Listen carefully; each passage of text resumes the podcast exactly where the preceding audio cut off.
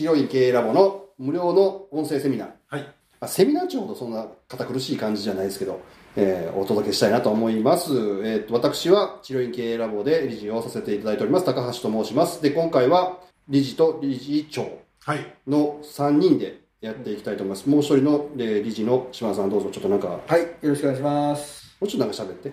どうもこんにちは。で、理事長の松村さんです。あ、松村です。よろしくお願いします。はい、ということで、この3人でお送りしたいと思います。はいまあ、これからね、ちょっとちょくちょくこういう形で、何かこう、音声で皆さんに治療院の経営について役に立つようなことをお届けしていきたいなと思ってるんですけど、今回はですね、初めてということで、お金の話したいなと。お、うんお金、はい。やっぱ関心ありますよね、お金ってね。そうですね。はい。お金なかったら何もできないんで。ですよね。はで、まあ、お金の話って結構ざっくりしちゃうので、今回結構このコロナの騒動のせいで、国とかね、地方からもお金いっぱいもらえるじゃないですか。だいぶ、あれ、もらうのは損ですよね、島田さん。正直くれるんで、脱税してお金節約するぐらいだったら税金払ってしっかりもらった方が、はい、あのいいっていうのをもういつもお話しさせてもらってます。うん島田さん結構その辺のね、指導とか、そうですね。今回の騒動があったからってわけではなくて、補助金とかの取り方とか、それ指導されてますもんね。そもそもやっぱり、ね、あの、補助金とか助成金とか、要は国に頭下げるのが嫌な人って、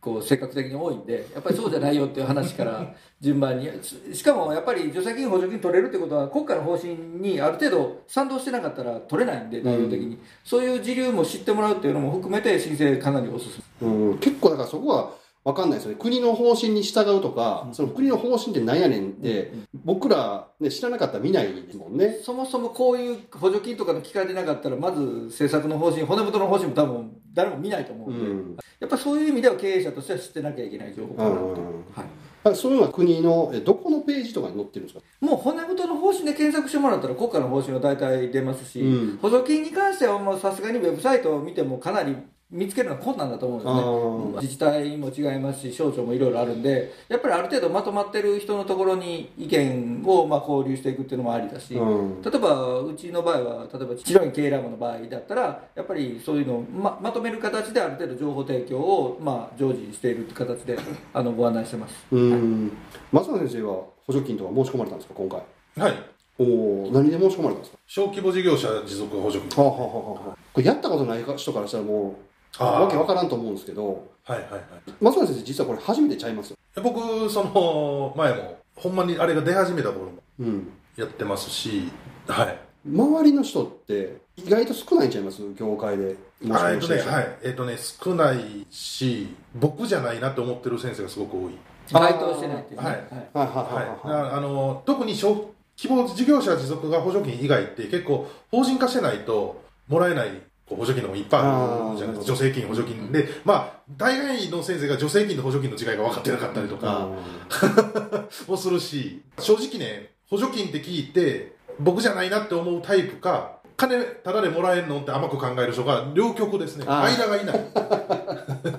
ように僕は思いますね。なるほどなるほど。はいろんな、まあ言うたらもらい方、まあもらい方もそうですし、いろんな種類のその補助金とか助成金とかあるじゃないですか。で、結構ありますよね、種類。種類結構ありますし特にこういう時期だともうさっきもお話したように国家が運営している省庁が出せる補助金とよく似た種類のがもうし市区町村だったり、えー都道府県だったりいろんなヒエラルキーであるんで種類がかなり出てますうん。しで、しかも今回のコロナで売り上げ減ったやなんやでまたもらえるわけですもんね。出せる条件がかなり広がってます、はいじゃあ今回個人でももらえる話ですもんね。多いですねね。そもそも10万円の給付金も個人でもらあえるし、あ、うん。ちなみに言える範囲でいいんですよ。はい松村さんはどういう、えー内容で申請して、その小規模事業者の助成金取ったんですか？今回はもうやっぱりコロナの影響で、まあ、セミナーができないからウェブセミナーに変えていくのに。それのウェブセミナーをやるための、まあ、いろいろなものっていう経費かかる経費っていうのをちゃんと計上して販路拡大になるので十分いけるっていうことでやりました、あはあ。だから販路拡大につながるような文脈を作ればいいってことですよね。い、そうですね、もっともらしい理由があればっていうことですよね。はうんいまあ、しかも書類作ったの僕3時間作っておお。いや、あの書類もね、見たらすごいややこしいですか。はえ、ちゃんとあの、説明書みたいなよ募集要項っていうんですかね。あの読んで作ってるんですか？まあ抑えるとこ抑えて読まんでいいとこは読んでないですね僕の場合ああ。で、ラボでもね、結構、その申請とか出されてる方いますけど、はい。さっき言った自分は当てはまらないって考えてる人いると思うんですけど、例えば、まあ、これやったらやりやすいんちゃうかみたいな。他の人でもこういう文脈で書けば通りやすいんちゃうかみたいなってあります？鉄板のパターンということですね、一番わかりやすいのは先ほどのやっぱり販路拡大っていう要素がかなり大きいんで、うん。まあ、要するに広告宣伝費をくださいっていうのが一番なんです。わわかりやすいのは。はいはい例えばポスティングしますとか既存の患者様に何か送りますとか、えー、とホームページそのものは厳しいんですけど、まあ、ホームページを変えなきゃいけないとかっていうのが結局ゴールじゃないですか、うん。広告作るのにお金くださいがゴールなんで、うん。ではそのもっともらしい利を何にするか、ああなるほど。人によってはあの完全に自費に移行するんで全く治療院として変わか生まれ変わるのでとかあるいは年齢層とか性別で例えば40代の働く女性の方にえ満足いただけるように。今までだったら正直小汚い治療院でやってきたけど 受け入れてもらえるようなちょっと小綺麗なのにしたいんですとか。もっともらしい理由があったらやっぱり受理されやすくなります。うん。松本さんなんかあります？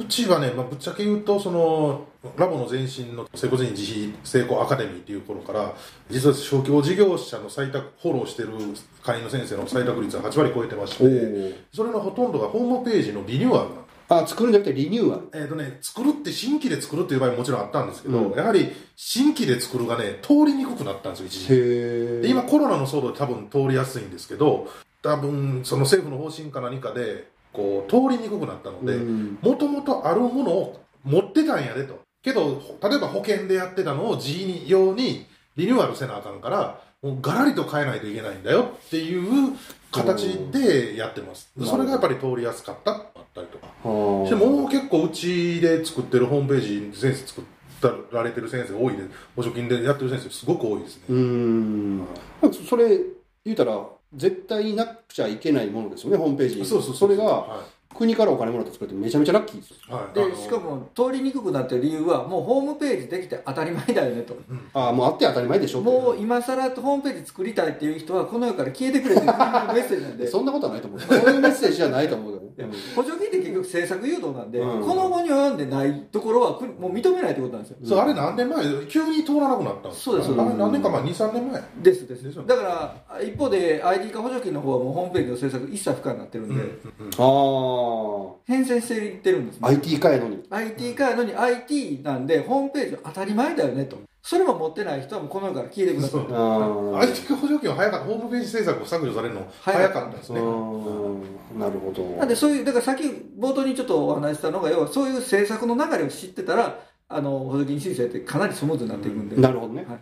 でその説明は結構ラボ内ではしてますもんね。してますね、うん。専用のグループ作って、うん。成功例と失敗例というのをお伝えして、ああそう。だあの申請書類とかも見れますもんね人のやつ。あそうそうそうあの採択された先生のが。あれはめちゃめちゃ参考になりますわね。あれをね多分ね4例ぐらい見て参考にして書けば、まあ、3時間で時間は足りると思いますよ。早いしてたら1日で書いちゃいますもんね。いやもうあの全くと取る気がなかったんですけど仲のいい先生方がたくさん採択されてるのを見てただそのそれがムカッとしたっていうだけの理由で そうそう。な。んか腹立つっていう自分は新規事業一生懸命いろいろやってるのになんかこいつら簡単に補助金もらってるなっていうのがムカッときたっていうだけで、まあ、4例ぐらいご覧になって、わこれ思ったより面倒くさいですねって言いながら次の日提出されてましたから。めちゃめちゃ早かったですね、ってことはこれ誰でもできるわけだからまあどういう種類があってはい、さっき言ったどういう文脈で申請書作ったらっていうのが分かればいけますよね。いけますね。ね。やらな損ですね。そうですね特に今年すコロナで1期目採択率が95%だったじゃないですか、今回の賞特化型じゃない方でも、で2期目が6月6日に、あ5日にこの前終わりましたけど、まあ、これそれの採択率次第でもあるんですけど、はい。次3期目10月締め切りじゃないですか、あとね、まあ、4期もあるっていう話なんだけど、やっぱりどんどん採択率が落ちてくるんですかね。基本的にはやっぱり例年はだんだん予算が消化が進むにつれて厳しくなっていくのは間違いないんですけど今回は1期目がこれだけ正直ざるなんで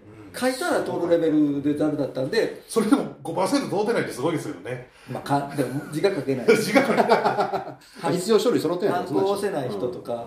出ない限りはまあ基本的には厳しくなるとはいえ例年に比べるとかなり緩いと思います。例年で6割ぐらいですね採択率、そこもう多分そこもっと高いままで終わっちゃうんだと思うんですけど、ああなるほど。じゃあ今年はもう絶対使っていこう取るならまあちなみにラボ今回は100%ですね。採択率今のところ全員採択された出して全員取一期は全員通ったんで確かに確かに。100%ですよ。ねで例年ずっと8割キープですもんね、はい。かなり。